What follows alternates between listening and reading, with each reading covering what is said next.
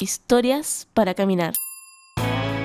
Tenemos una nueva historia, Pato. Una historia acerca de niños y sus travesuras. Travesuras, qué bueno. Genial, los niños hacen hartas cosas. Y las mascotas también. Son como niños también las mascotas, ¿no? Mi hijo siempre se ha portado muy bien.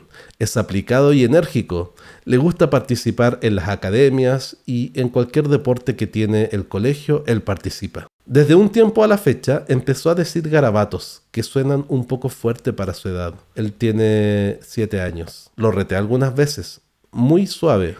Yo me acuerdo que a los 7 años uno ya decía varios garabatos. Eh, sí. ¿O era muy flight yo?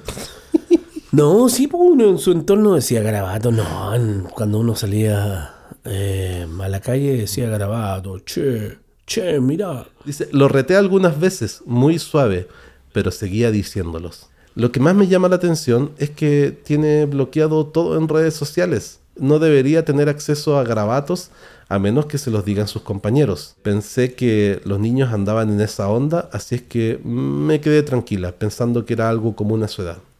Sí, pues yo me acuerdo que a los 7 años ya no era el- la guagua con bigote. Sí, me andaba diciendo, eres un malandrín. No, pues no decía, eres un HD, eres un HDP. Ah, sí, ya, ya tanto. Acá- Oye, pero me llama la atención, dice, eh, tiene todo bloqueado en redes sociales. A los 7 años ya andan con redes sociales. Eh, no, yo creo que sí, debe estar todo, todo evolucionado. Yo creo que los niños, los niños de ahora deben venir con la IA incorporada. Con la inte- inteligencia artificial incorporada. Pero bueno, puede ser. E- e- Es parte de las generaciones.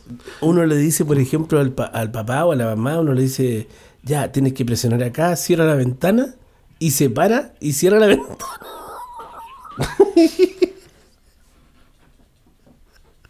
Y se acaba el frío. Es un. Ya, te, te van a retar, te van a retar. Dice, ok. Eh, entonces pensó que los niños estaban todos en esa onda de decir algunos garabatos y que se había quedado tranquila. Pero llegó un momento en que empezó a subir el tono y en un momento ya fueron garabatos que no, tenía que frenarlos porque eran demasiado fuertes. Lo agarré y le dije, ya, es mucho. ¿Quién te está enseñando todos esos garabatos? El Nacho, me dijo.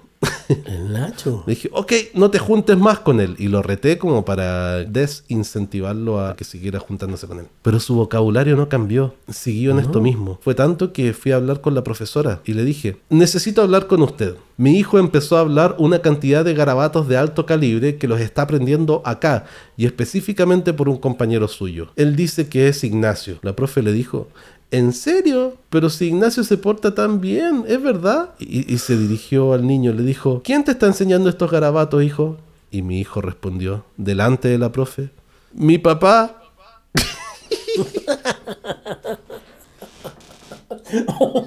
Oye, o sea, se puso, claro, se puso nervioso, le había dicho a la mamá el Ignacio como para salvar al papá, pero la profe lo puso entre la espada y la pared, claro, delató al papá. Uh, delató la fuente real. Oh, Claro, dijo, pero- acá dice, me puse roja de vergüenza porque al papá se le salen garabatos.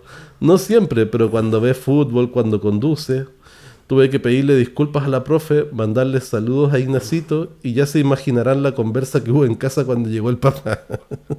No, la escoba. Sí, No, ha pasado también, pues, sobre todo cuando, cuando juega la selección y te perdió un gol o, o, o- o se- o meten un gol. Y claro, a veces se salen unos improperios. Que este jugador es un papa frita, es una persona tonta o simple. Ay, no, bien. Está bien buena, bien buena. Oye, muchas gracias. Sigan mandando sus historias. www.historiasparacaminar.com